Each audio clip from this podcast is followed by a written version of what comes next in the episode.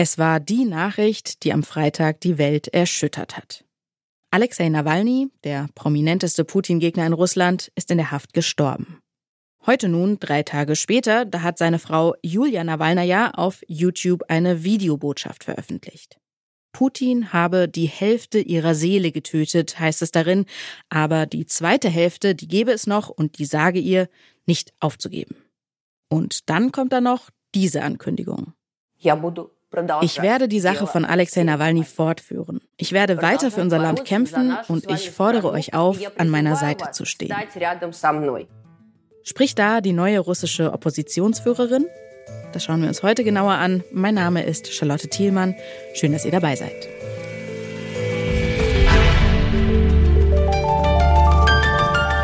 Zurück zum Thema.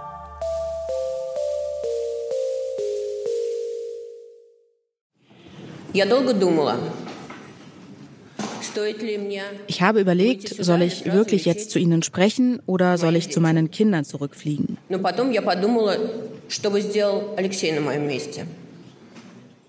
Und dann habe ich mich gefragt, was hätte Alexei getan?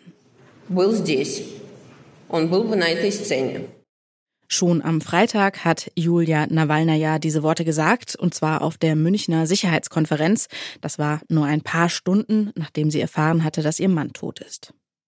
Eine sehr emotionale und auch kämpferische Rede.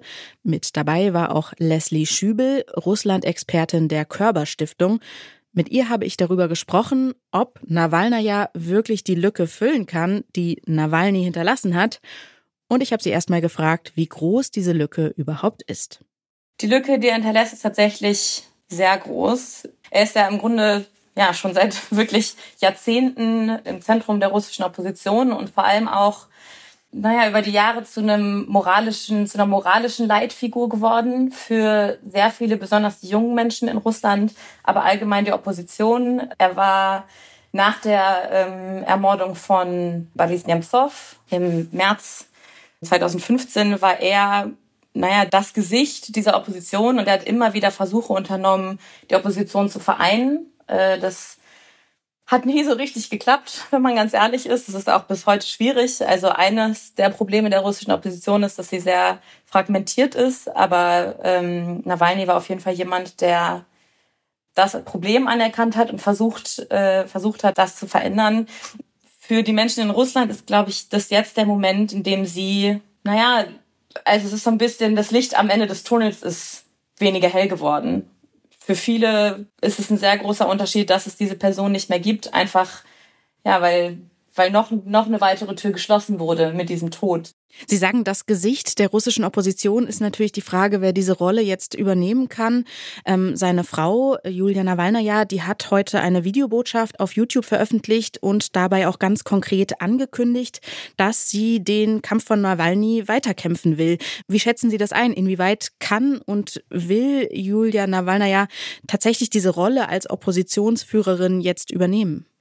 Ich finde es tatsächlich sehr spannend, dass sie das gemacht hat, weil man so ein bisschen Parallelen sieht zu Svetlana Tsikhanowskaja, der ähm, belarussischen prinzipiell gewählten Präsidentin, aber de facto Oppositionsführerin im Ausland, weil auch deren Mann in Haft ist ähm, und sie dann die Rolle übernommen hat, zu sagen, okay, dann stelle ich mich hier hin, ich rede mit den Leuten, ich halte die Kontakte aufrecht, ich sorge für Aufmerksamkeit, im Westen ähm, in, in den europäischen Ländern und sie tingelt da von, von einer Veranstaltung zur anderen, um das zu tun. Und meine Vermutung ist, dass Julia Nawalnaja das nicht macht, weil sie das gerne will, sondern weil das ihre Möglichkeit ist, mit diesem Trauer und dem Schmerz und vor allem der Wut umzugehen. Sie sagt ja auch in dem Video, sagt sie, ich möchte nicht, dass wir nur vereint sind in der Trauer um ihren Mann, sondern auch in der Wut und in diesem Bedürfnis, was zu tun. Aber ich kann mir durchaus vorstellen, dass sie da jetzt so eine Rolle übernehmen wird, allein weil, naja, sie einen gewissen Bekanntheitsgrad erreicht hat über die letzten Jahre. Also ich, die beide nicht persönlich kennen, würde auch sagen, dass ähm, sie wahrscheinlich damit recht hat, wie sie auf der Münchner Sicherheitskonferenz schon formuliert hat, dass es das ist, was ihr Mann wollen würde, was sie tut, weitermachen und nicht aufgeben. Vielleicht können Sie ja noch mal kurz umreißen, welche Rolle sie bisher eingenommen hat. Also Julia Nawalnaja ist ja ähm, auch früher schon gemeinsam mit ihrem Mann aufgetreten, hat dann nach der Inhaftierung auch für seine Freilassung öffentlich gekämpft. Was weiß man denn sonst über sie und wie wird sie in Russland wahrgenommen? Ja, tatsächlich ist sie erst wirklich mit dieser Verhaftung so wichtig geworden. Also sie war natürlich immer an seiner Seite und es war immer klar, dass die beiden ein Team sind und für dieselben Sachen stehen. Aber ja, sie ist wirklich durch, durch diese Entwicklung, durch diese Verhaftung in diese Rolle gebracht worden und dadurch sowohl international als auch halt in Kooperation zum Beispiel mit den, ähm, den Anwälten von Alexei Nawalny zu ja, einer anderen Figur geworden. Allerdings hatte ich immer eher den Eindruck, dass es, naja, also sie hat durchaus was, ja, was sehr Kämpferisches und hatte sie auch in dieser Rolle, aber ich hatte nie den Eindruck, dass sie das Gefühl hatte, ich möchte jetzt Leute hinter mir vereinen für das, sondern es war, naja, der Kampf für ihren Mann. Und das hat jetzt auf jeden Fall ähm, eine neue, einen neuen Ton bekommen ähm, in, in ihrem neuen Video der Tod von Nawalny, der hat ja nicht zuletzt nochmal gezeigt, ja, wie gefährlich es eben ist, Putin und sein Regime in Russland zu kritisieren. Das heißt auch, dass die prominentesten Kritiker, die überhaupt noch leben, entweder im Exil sind, Michael Chodorkowski ist da vielleicht das prominenteste Beispiel, oder eben in Haft. Wer kommt denn jetzt da aus Ihrer Sicht überhaupt sonst noch in Frage, eine größere Rolle in der Opposition einzunehmen?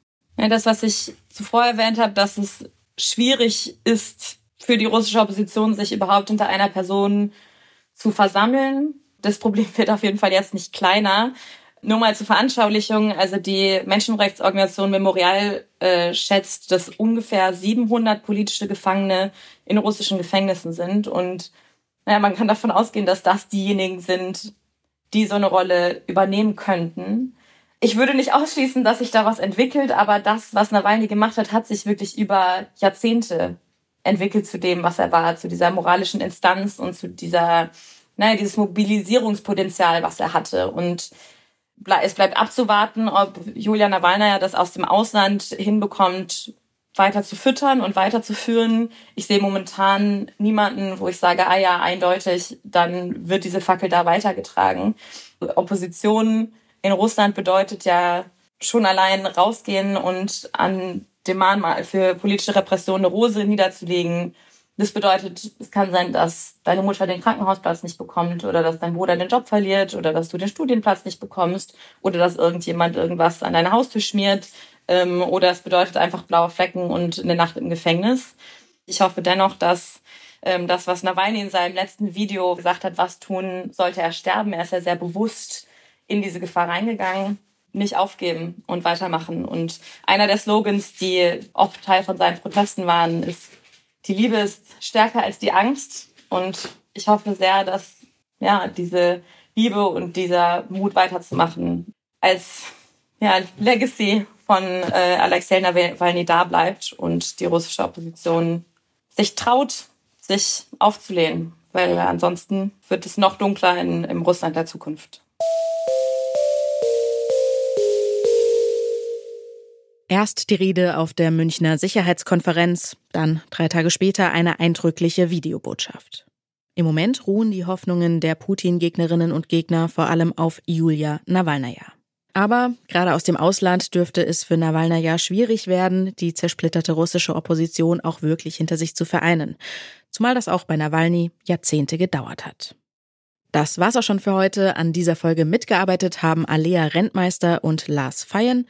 Stanley Baldauf hat die Folge produziert und mein Name ist Charlotte Thielmann. Tschüss und bis zum nächsten Mal. Zurück zum Thema vom Podcast Radio Detektor FM.